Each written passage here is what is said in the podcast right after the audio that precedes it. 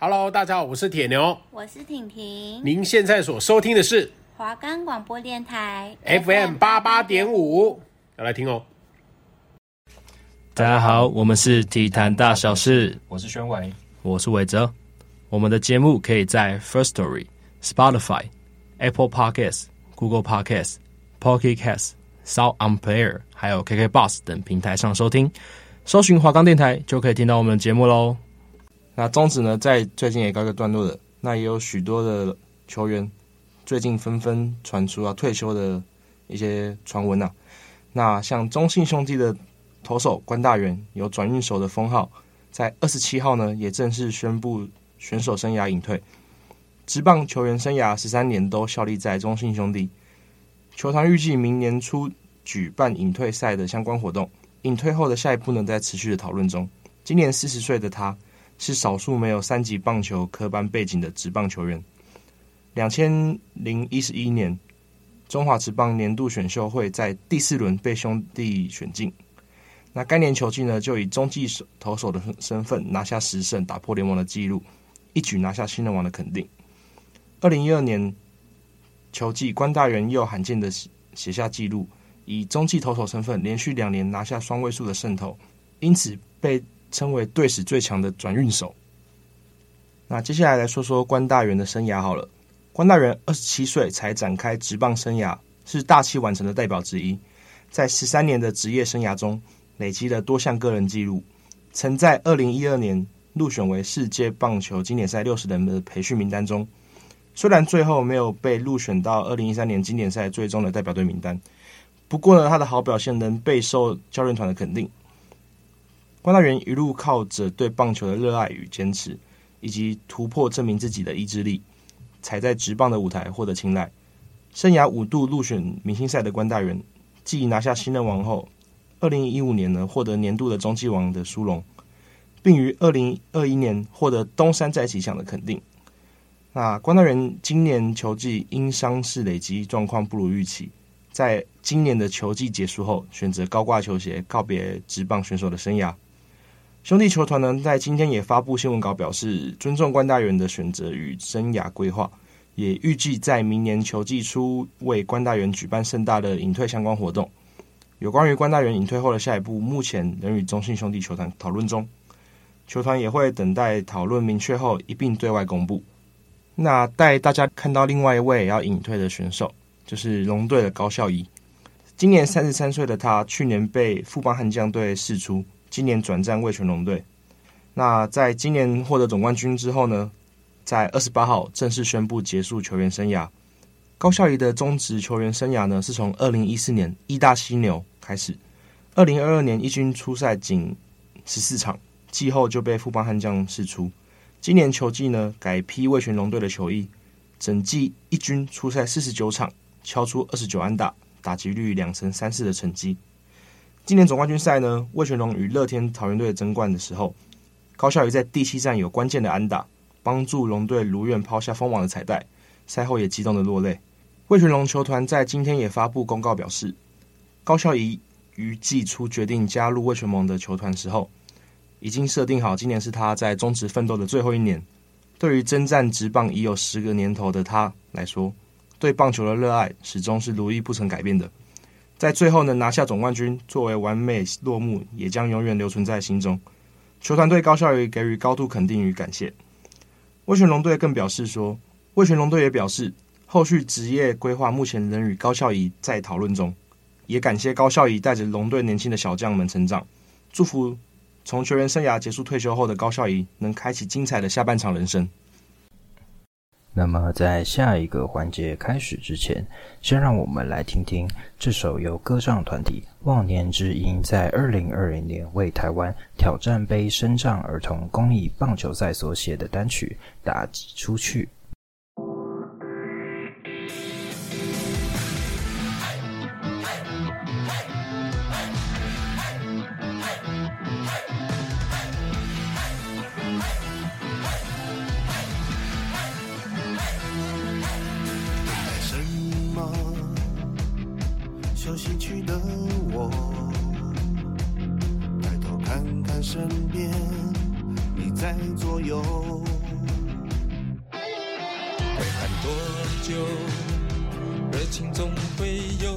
出口，那就大步向前，迎接美好成果。一泪二泪是努力，三泪是坚持到底，皆是累累的经历。我们是战士，立志前进。打击出去，炙热眼神是从不犹豫，抬起头，相信自己。打击出去，让青春碰撞出精彩回忆，飞向天空的星星，就勇敢挥击。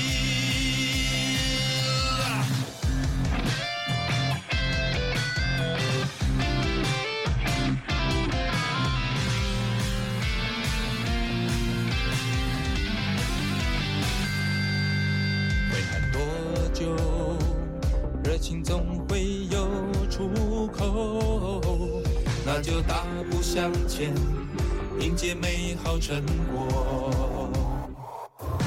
一泪二泪是努力，三泪是坚持到底，这是累累的经历。我们是战士，立志前进，打击出去，那炙热眼神是从不犹豫。抬起头，相信自己，打击出去，让青春碰撞出精彩回忆，飞向天空的星星，就勇敢挥击。打击出去，那炙热眼神是从不犹豫，抬起头。相信自己，打击出去，让青春碰撞出精彩回忆，飞向天空的星星，就勇敢挥击，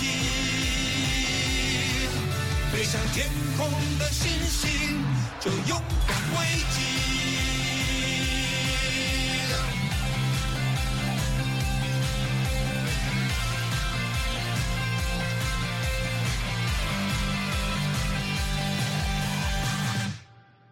那中职呢，在最近也告一个段落了。那也有许多的球员最近纷纷传出要退休的一些传闻呐。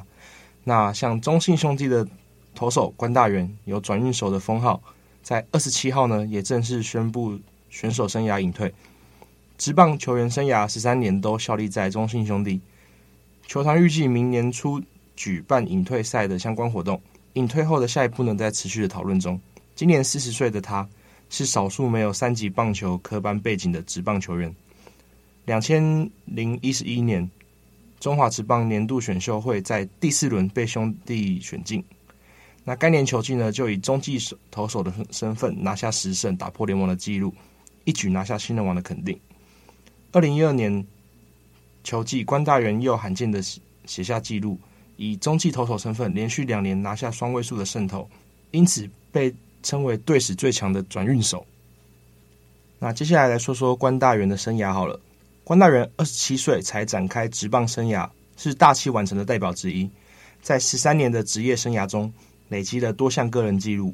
曾在二零一二年入选为世界棒球经典赛六十人的培训名单中，虽然最后没有被入选到二零一三年经典赛最终的代表队名单，不过呢，他的好表现能备受教练团的肯定。关大元一路靠着对棒球的热爱与坚持，以及突破证明自己的意志力，才在职棒的舞台获得青睐。生涯五度入选明星赛的关大元，继拿下新人王后，二零一五年呢获得年度的中继王的殊荣，并于二零二一年获得东山再起奖的肯定。那关大元今年球季因伤势累积状况不如预期，在今年的球季结束后，选择高挂球鞋告别职棒选手的生涯。兄弟球团呢，在今天也发布新闻稿，表示尊重关大元的选择与生涯规划，也预计在明年球季初为关大元举办盛大的引退相关活动。有关于关大元引退后的下一步，目前仍与中信兄弟球团讨论中，球团也会等待讨论明确后一并对外公布。那带大家看到另外一位要引退的选手，就是龙队的高孝仪。今年三十三岁的他，去年被富邦悍将队释出，今年转战味全龙队。那在今年获得总冠军之后呢，在二十八号正式宣布结束球员生涯。高孝仪的中职球员生涯呢，是从二零一四年义大犀牛开始，二零二二年一军出赛仅十四场，季后就被富邦悍将释出。今年球季呢，改披味全龙队的球衣，整季一军出赛四十九场，敲出二十九安打，打击率两成三四的成绩。今年总冠军赛呢，魏全龙与乐天桃园队争冠的时候，高孝仪在第七战有关键的安打，帮助龙队如愿抛下封王的彩带。赛后也激动的落泪。魏全龙球团在今天也发布公告表示，高孝仪于季初决定加入魏全龙的球团时候。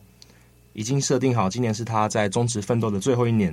对于征战职棒已有十个年头的他来说，对棒球的热爱始终是如一不曾改变的。在最后能拿下总冠军，作为完美落幕，也将永远留存在心中。球团对高孝仪给予高度肯定与感谢。味全龙队更表示说，味全龙队也表示，后续职业规划目前仍与高孝仪在讨论中，也感谢高孝仪带着龙队年轻的小将们成长，祝福。从球员生涯结束退休后的高孝仪，能开启精彩的下半场人生。那么接下来又到我们的 NBA 周报的时间啦。今天的 NBA 周报，我想跟各位聊聊最近几支我看球队，还有我看的比赛。首先，我们把目光放向东区。现在东区龙头还是绿军塞尔提克。现在绿军的战绩是十四胜四负。今年 Jason Tatum 的表现真的是。越来越稳定了，不太会有大起大落的情况。然后绿军目前的球队进攻效率第三，防守效率第二。可以看到，有了 Jrue Holiday 还有 Porzingis 的加盟之后，绿军的进攻防守都有还蛮不错的提升哦。以目前的状况来说，绿军在今年夏天的操作可以说是非常的成功。尽管前两周 Porzingis 因为膝盖挫伤已经躺进了伤兵名单。目前归期未定，什么时候回来也不知道。但是我还是看好绿军可以继续维持他们的战绩哦，他们就是一支很强的球队。然后接下来要带大家看到的是，在今年失去 James Harden 的七六人，七六人虽然失去了 James Harden，但 Maxi 今年的爆发，适时的补上了 Harden 离开所以带来的火力不足的问题。Maxi 这个赛季。出战十八场，可以攻下二七分、四点六篮板、六点七助攻，而且投篮命中率是还不错的四十六趴，三分命中率更是优秀的四十趴。而且在开季很不幸就受到车祸的摇摆人得分手 Kelly Oubre 最近也快要复出了，所以我相信这支七六人就算没有了 James Harden 的帮忙，他们也能跟绿军在东区一较高下。接着我想要讲一下东区让我感到比较惊艳的两支球队。第一支是目前我们的助攻王所率领的球队，Haliburton 的六马。Haley 从开季至今的表现非常非常的火热哦。目前 h a l l y 的数据是二十六分、十二助攻，投篮命中率五十二趴，三分命中率是相当可怕的四十六趴，而且罚球命中率有九十二趴。现在命中率也保持在一八零俱乐部里面。虽然命中率的部分可能随着赛季进行还会。持续的下修了，下修到一个标准值，但不可否认的，哈利今年的表现进步幅度，大家应该都是看到的。而目前六马以九胜七负排在东部第六，尽管哈利已经缴出了这么好的表现，但球队的战绩还是没有办法很靠前，没有办法冲进前四。最大的问题其实就出在球队的防守。六马进攻虽然是联盟第一，但防守效率只有联盟的倒数第三。而且这个防守的问题，短时间内是完全没有办法解决的，除非他们季中交易补强的时候可以有比较大一点的动作。但我看来，六马应该不会做高风险的交易，所以我预测大概季末的时候，六马大概是在六到八名这个区间里面。但尽管是六到八名，六马这个赛季已经足够成功了。然后第二支，我想谈到东区。令我惊艳的球队，就是最近已经拉出一波八连胜的魔术。其实开季的时候，我并没有很关注魔术这个球队啊，是因为我朋友跟我说，魔术今年还真的很强，所以我就去看了一下。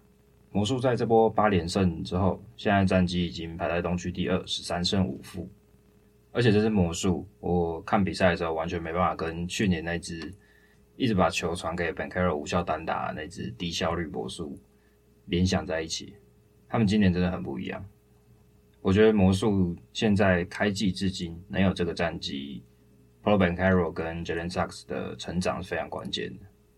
Polo 今年的出手选择还有战术解读很明显的更合理了，虽然从他的基础数据可能看不太出来，今年是十九点八分、六点五篮板、四点六助攻，跟去年新秀年的时候其实数据是没有差很多的，但是可以注意到他的总命中率四十八点八，跟三分命中率四十三点六，跟新秀年相比都有非常非常大的进步。而 Jalen Suggs 在经过两年的磨练之后，终于是把自己的进攻给练出来了。而且因为 Suggs 练出了进攻，所以也进而解放了他的传球能力。在 NCAA 四强赛绝杀 UCLA 的那个 Jalen Suggs，相信大家这两年很快就可以看到了。而且目前魔术拉出了这一波八连胜，先发中锋 WCJ 是还躺在伤病名单里的，完全没有打。等他伤愈归队之后，这支完整的魔术可以走到什么样的高度？我这一集也是非常期待。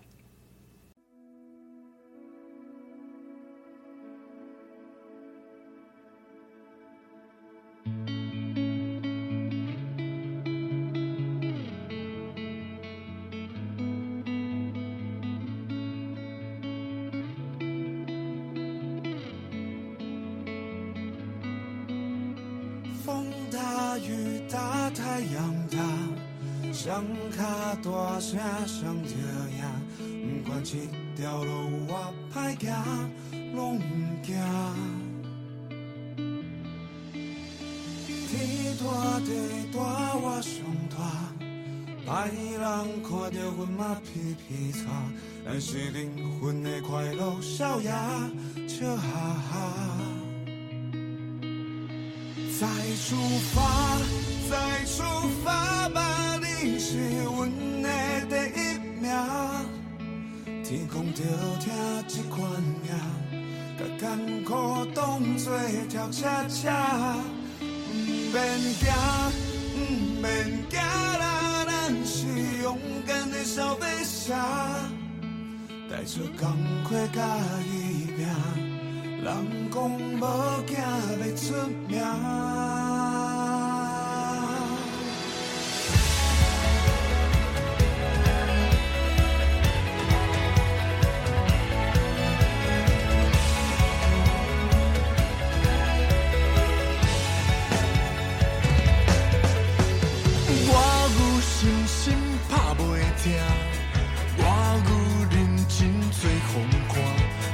浪费青春性命，歹名声。我有姑娘在爱我，我有幸福在做伴，我要予伊日子过着快活。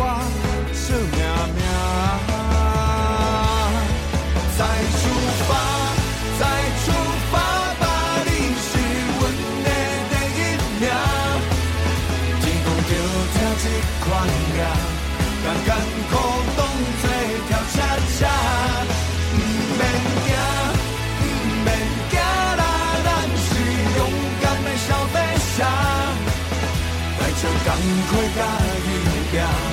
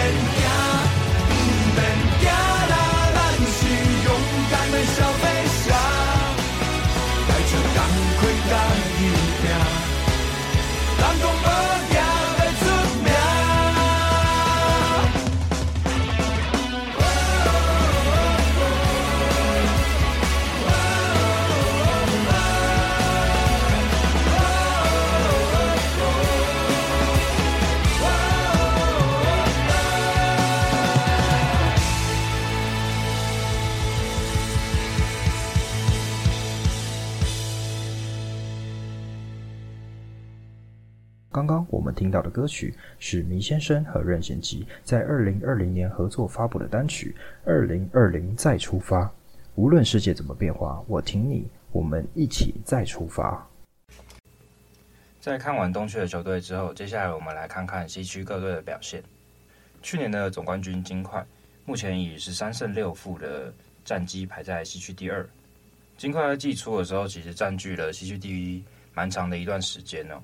但后来因为 Jamal 的缺阵，导致金块本来板凳深度不够的问题再度被放大。但幸好 Jamal 已经在今天十一月三十号对阵火箭的比赛中回归，而且表现也非常不错。虽然我有听过一些声音说 Jamal 是跟着 Yokich 才拿下冠军，但我觉得从他缺阵的这段时间，金块比赛就可以看出来，他们两个人是相辅相成的，只有两个人在一起的时候才能发挥最大的威力。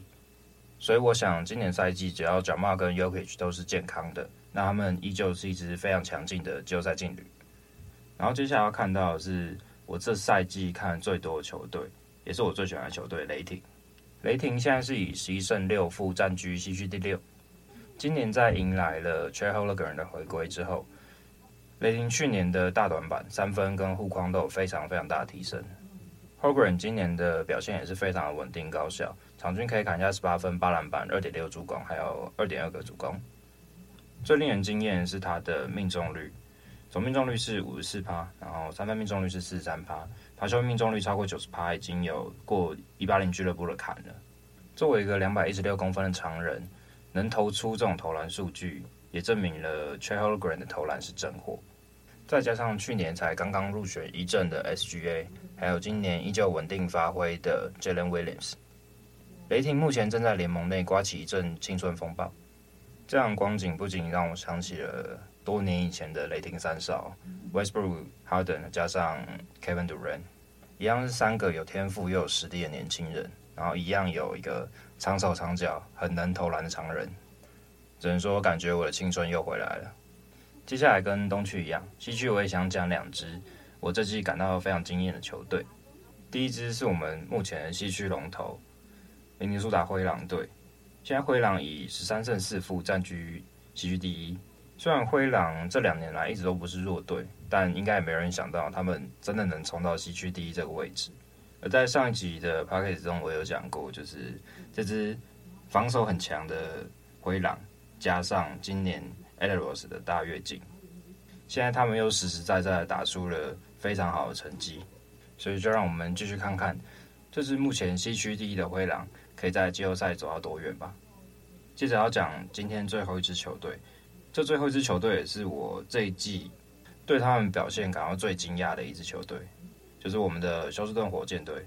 相信在开季之前，没有任何一家媒体会把火箭的战略预测放在前二十名内吧？但他们今年真的是打出了让大家跌破眼镜的战绩哦！现在是八杠七，占据西区第八，甚至曾经在季初的时候有。冲上西区第四，而关于今年火箭产生了巨大改变，我想最大原因应该是换来了教练伍多卡，跟把 KBJ 给清掉。今年伍多卡把选棍放到了战术核心的位置上，赋予他更多的战术地位。而选棍有没有辜负教练的期望，打出了全明星的身手。加上夏天两笔有点受人诟病的交易，签下 VanVleet 跟 Dylan Brooks，这两人目前也在火箭内起到很大的作用。因为选棍的爆发其实不是偶然，他一直都需要一个打球合理的后卫跟他搭配，就像金块的 y o k i c h 跟 Murray 一样。但火箭常年来一直缺乏这个角色。去年是 KPJ，在更之前是 Jalen Green，这两人都不是很称职的控卫，加上当时。选个人的战术地位也比较低，没有办法有太多的持球机会。而今年签下的 VanVleet 终于有一个正常的控卫可以跟 Sengun 去做搭配。可以说，在今年火箭换上了新教练之后，突然他们的重建就完成了。接下来他们的目标就是冲击季后赛。但如果想成为一个季后赛强权，他们还缺乏一个能在比赛尾端一锤定音把比赛收官的角色。而目前在看起来，在球队的规划里，这个角色应该是 Jalen Green。但 Sengun 这一季的成长幅度实在是太大了，我有点担心 Jalen Green 有没有办法跟上这样的进步幅度。虽然话是这么说，但他在今天对阵金块的比赛中，以十二中八的效率砍下了二十六分、六篮板、九助攻，非常高效的表现哦。但我也希望这不是昙花一现，他可以一直维持这样的表现。那么火箭就会是一支季后赛的强队。然后我想跟大家分享一场我从我看到我的比赛，就是十一月二十八号金块对上快艇这场比赛。这场比赛最后的结果是一百一十三比一百零四，金块战胜了快艇。这场比赛表现最亮眼当属金块的 Reggie Jackson。这场初赛四十分钟，砍下三十五分，十三个助攻，命中率是十九中十五。三分四中三，可以说金块这场比赛就是靠 Reggie Jackson 一个人发挥赢的。但我想讲的是另外一位球员，也是金块的球员，他这场表现也非常的不错，砍下二十一分、十三篮板、五助攻，命中率是十一中八，罚球十一中五。我想我在看金块比赛的人，听到这个数据第一反应，都应该都猜不出来这个人到底是谁。这个数据居然是由我们三十五岁的 DeAndre Jordan 打出来的，相信应该没有人预料到，已经在退役边缘的 DeAndre Jordan 能以三十五岁的年龄再次打出巅峰时的数据。我一直都觉得，在球场上最热血或者是说最动人的故事，就是老将回春、重回巅峰的戏码。也把这场比赛分享给大家，希望大家可以去看看 highlight 也好啊。我在看比赛当下，真的觉得。当年 LA 的空接之城真的又回来了。那我们今天的节目差不多就到这边。最后再次提醒大家，我们的节目可以在 First Story、Spotify、Apple Podcasts、Google Podcasts、Podcast Cast、Sound On Player 还有 KKBox 等平台上收听。也别忘了在星期二的下午一点到一点半，在华冈广播电台收听我们的节目。我们是体坛大小事，我是宣伟。那我们就下集节目再见啦，拜拜。